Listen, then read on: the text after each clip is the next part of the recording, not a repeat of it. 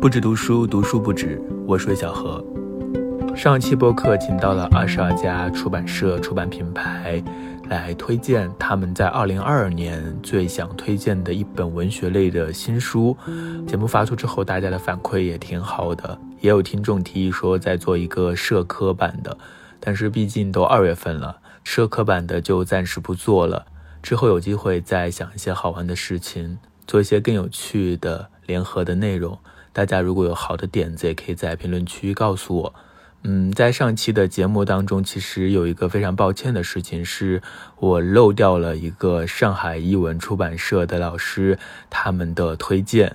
那在今天的节目的末尾，会把这一个推荐放上来，也是一个在二零二二年非常重量级的书籍，大家可以到节目的最后去收听。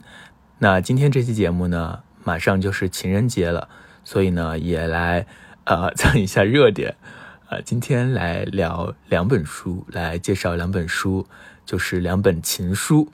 这两个人，我觉得是我读过的一些呃书信当中的最会说情话的男人。他们分别是朱生豪和王小波。那这两本书大家可能都很熟悉，就算没有读过，可能也听说过朱生豪的情书全集。以及王小波的《爱你就像爱生命》，那我们先来进入第一本吧，《朱生豪情书全集》。朱生豪最有名的身份是翻译家，目前在国内流通最广、最受欢迎的莎士比亚的一本就来自于他。不过我读莎士比亚的时候，真的是万万没有想到，翻译这些剧本的时候，朱生豪才二十多岁，才二十多岁啊！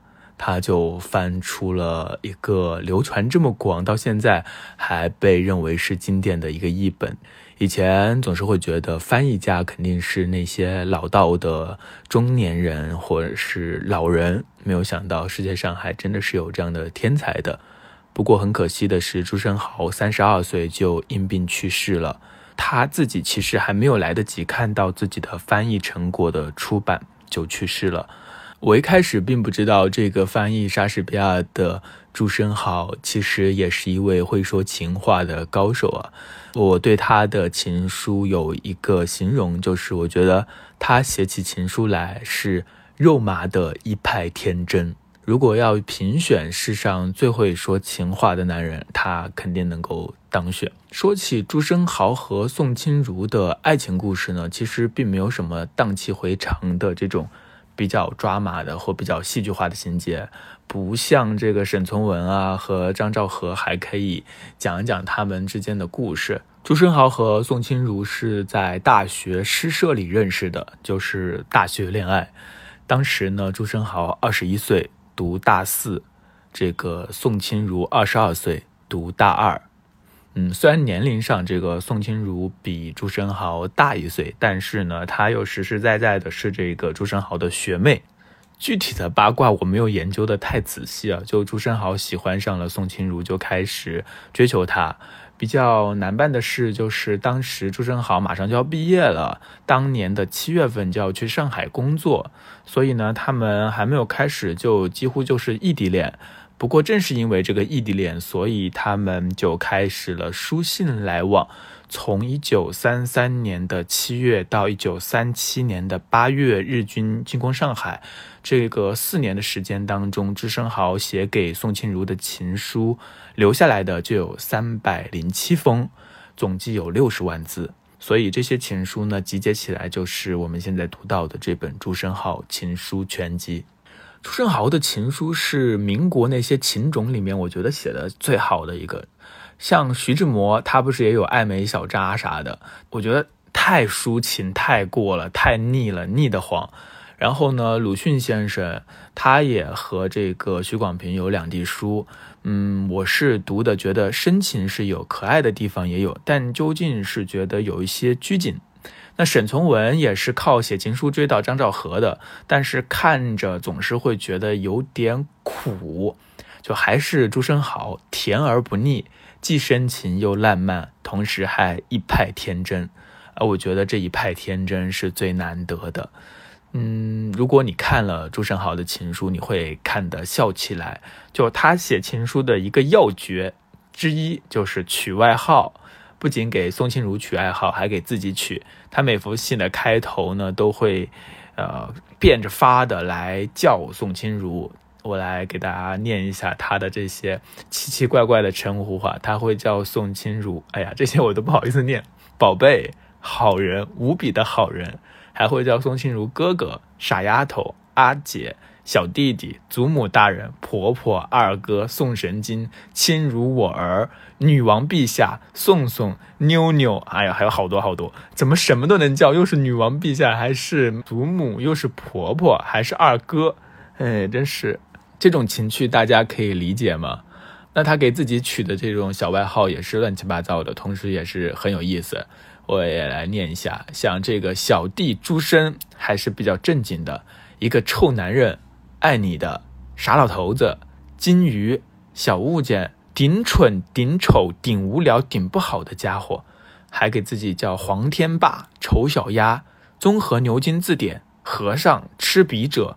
你脚下的蚂蚁，哎呀妈呀，怎么听起来有点那啥的意思？那他的这些情书当中有很多也是被大家广泛引用的。有一句话是我第一次读到，也会觉得，呃，深情满满的，很简单的一句话，却一刀致命。这句话大家可能都听过，叫“醒来觉得甚是爱你”，可能也是民国时期的那种文法吧，它显得有一些半文半白的。然后很直接，然后同时呢又有一些诚恳，有一些重量在里面。如果是醒来觉得推爱你，那就不好玩了。我还摘录了一些其他的句子，比如说还有这样宽慰别人，还有这样宽慰人的，同时又能表达爱意的这一句：不要愁老之将至，你老了一定很可爱。而且，假如你老了十岁，我当然也同样老了十岁。世界也老了十岁，上帝也老了十岁，一切都一样。嗯，真的会说话。还有这种宠溺到不行的，他说：“我是我是宋清如至上主义者。”他还有两个我是啊，重复一下，加强语气。他还有这样耍小孩脾气的话，他说：“今天中午气的吃了三碗，肚子胀得很。”放了工还要去狠狠的吃东西，谁叫宋清如不给我写信，就很傲娇的这种感觉。不给你写信，你就不给你写信呗，还吐肚子都气胀了。就现在我们来看这些信的话，还是能看到他比较鲜活的个性。当然，他还有非常非常深情的，深情到那种天地之间好像只有我和你的那种。他说：“我们都是世上多余的人，但至少我们对于彼此都是世上最重要的人。”嗯，还有这种清新又甜的。我想要在茅亭里看雨，假山边看蚂蚁，看蝴蝶恋爱，看蜘蛛结网，看水，看船，看云，看瀑布，看宋清如甜甜的睡觉，就真的很厉害。那朱生豪的情书，大家感兴趣的话，可以去找来读一读。下面我们再进入一下《爱你就像爱生命》王小波写给李银河的一些信、一些情书。王小波的情书和朱生豪是一样的天真烂漫，并且这个肉麻指数是只深不减。但是呢，肉麻和肉麻也是不同的。有一种肉麻呢是恶心的肉麻，很酸，就像那种。天空云朵四十五度的那种形容词啊，然后加一些谁也看不懂的那种诗句啊，还有一种肉麻就是被击中的肉麻，比如你听见一首特别的歌，看见一幅巨美的画，不知道哪里漏了电，突然就起了一身鸡皮疙瘩。肉麻是电流的一种表现形式，电流的发生在于真诚。而真诚比那些花里胡哨的文字都重要千万倍。这种真诚，你看郁达夫的日记也能看得到。郁达夫他有一本书叫《日记九种》，写的就是他追求王映霞的过程当中的一些日记。当然，那个时候他其实是有妻儿的，他这是一个渣男行为。但是他在写那些东西的时候，你会发现他也是很怎么说，很诚恳的。他是一种把自己剖开来的写法，他是自己准备好刀子，然后刀刀又狠又准，把自己剖开，承认自己的缺点，承认自己没用、懒、失败、苦恼，那种心理变化，他会非常细的写在他的每一天的日记当中。其实我们每个人都是这样的，我们每个人都会有灰暗的时刻，都会有自我怀疑，然后也会有那种傻傻的、中二的，或者是信心满满的时刻。嗯，很多时候我们每天的情绪都在很多个不同的呃轨道之间来回的摇摆。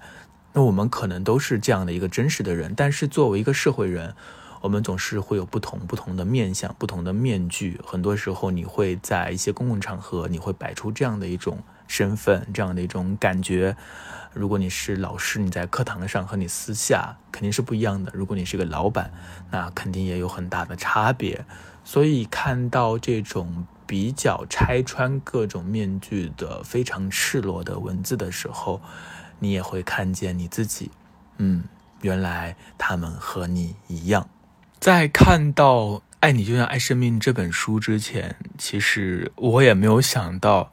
这些信竟然是王小波写的，因为我大概在高中的时候就读过了他的那个《黄金时代》，还有他的一些其他的小说，特别是《黄金时代》，因为里面有很多的小和尚啊。就是王小波他有一个特点，就是他写信，呃，很多，但是他写的信呢，一点都不下流，一点都不色情，是那种非常坦荡的。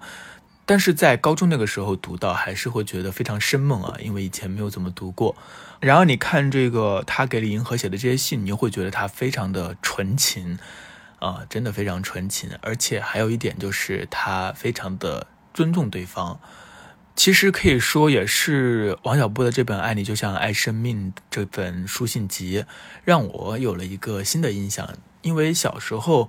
我们学过写信，在小学的时候，它都会有一个格式，然后开头要叫“此致敬礼”，就会觉得写信是一件特别郑重、特别复杂的事情。但是后来看了这本书，我才知道，原来写信的本质是为了交流。原来真正的深情并不需要特别华丽的语言，反而是你要拿出你最赤诚的自我。像王小波给李银河写的这些信的开头，总是“你好啊，李银河”，就很简单的六个字，但是却可以传达出满满的爱意。会发现，原来情书的真相并不是摆弄那些结句聱牙的词句，说些连自己都听不懂的话，它只是在诉说你自己。当然，王小波的情书开头这个特点和朱生豪就很不一样。朱生豪他是取了几百个昵称来拉近彼此的距离啊，但是王小波永远都是简单的“你好啊，李银河”。虽然很简单，但是细想一下，也不是谁都能写出来。重要的是那个“哇”字，那个亲昵的感觉就被带出来了。如果只是干巴巴的“你好，李银河”，那就完了。他是个“你好哇，李银河”。嗯，当然，王小波的这个情话也是金句频出。比如这本书的书名就叫《爱你就像爱生命》，这句话就像醒来觉得甚是爱你一样，都是那种非常短，但是又非常有力、非常深情的话语。而且王小波还会后退一步来表示自己的忠贞不渝。他说：“不一定你要爱我，但是我爱你，这是我的命运。”还有这种又俏皮又深情的话。他说：“我把我整个的灵魂都给你，连同他的怪癖、耍小脾气、忽明忽暗，一千八百种坏毛病，他真讨厌。只有一点好，爱你。还有这种说自己不坏，但其实很坏，要打引号的坏的句子。我现在不坏了，我有了良心，我的良心就是你。还有这句话我非常喜欢，我也不知道他是怎么想出来的。请你不要吃我，我给你唱一支好听的歌。”情人节就带大家简单的来看一看这两本情书集，也许大家可以学到一些写情书的技巧。但是这个世界上好像已经不太存在情书这种东西了。但如果你愿意的话，可以看看王小波或者是朱生豪他们是怎么做的。呃，这里我总结了几个王小波写情书的方法。第一呢，就是你要撕掉外衣，要赤诚以对，是赤诚而不是赤裸。第二呢，就是每一封信都要表白，你要变着法的表白。当然，这是以第一条原则为基准的。那第三呢，你要学会示弱。第四，不要拽文艺腔，要把简单的句子写好，这才是最好的。那第五，要有那样的一句像“但愿我和你是一支唱不完的歌”这样的让整封信都变得闪亮起来的话。当然，这也是需要文采的，不能强求。第六呢，最重要的就是你是真心的。那好了，今天的节目呢就比较简单，带大家去看一看两位情话高手他们是怎么写情书的，也祝大家能够找到可以互相说情话的人。那如果你觉得还有谁的情书写的比较好的话，也欢迎在评论区补充。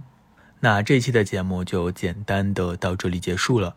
那最后还有上海译文出版社的编辑老师，他推荐的二零二二年最推荐的文学类的新书，大家继续收听，我们下期再见。我是上海译文出版社的编辑宋林。二零二二年我们最想推荐的文学类新书是新科诺奖作家阿卜杜勒拉扎克古尔纳的作品。明年十月，我们将首先推出其五部重要作品。有天堂、赞美沉默、海边、最后的礼物和来世。坦桑尼亚裔女英作家古尔纳，因为她对殖民主义文学的影响，以及对身处于不同文化夹缝中难民处境毫不妥协且富有同情心的洞察，而被瑞典文学院授予了2021年诺贝尔文学奖。天堂被普遍认为是古尔纳的代表作。曾入围1994年度的布克奖和惠特布莱德奖。这是一部关于一个男孩的成长小说，又是一部从非洲人视角讲述非洲殖民化历程的历史小说。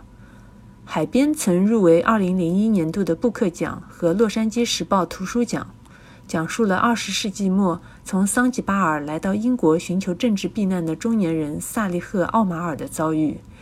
古尔纳这位作家十分关注非洲殖民历史以及非裔在英国的经历以及其身份认同话题。他笔下的主人公大多因为进入新的社会环境，导致了其原有的社会身份与自我认同的破碎。同时，古尔纳的小说带有较强的自传色彩，这与其自身的流散生活经历息息息相关。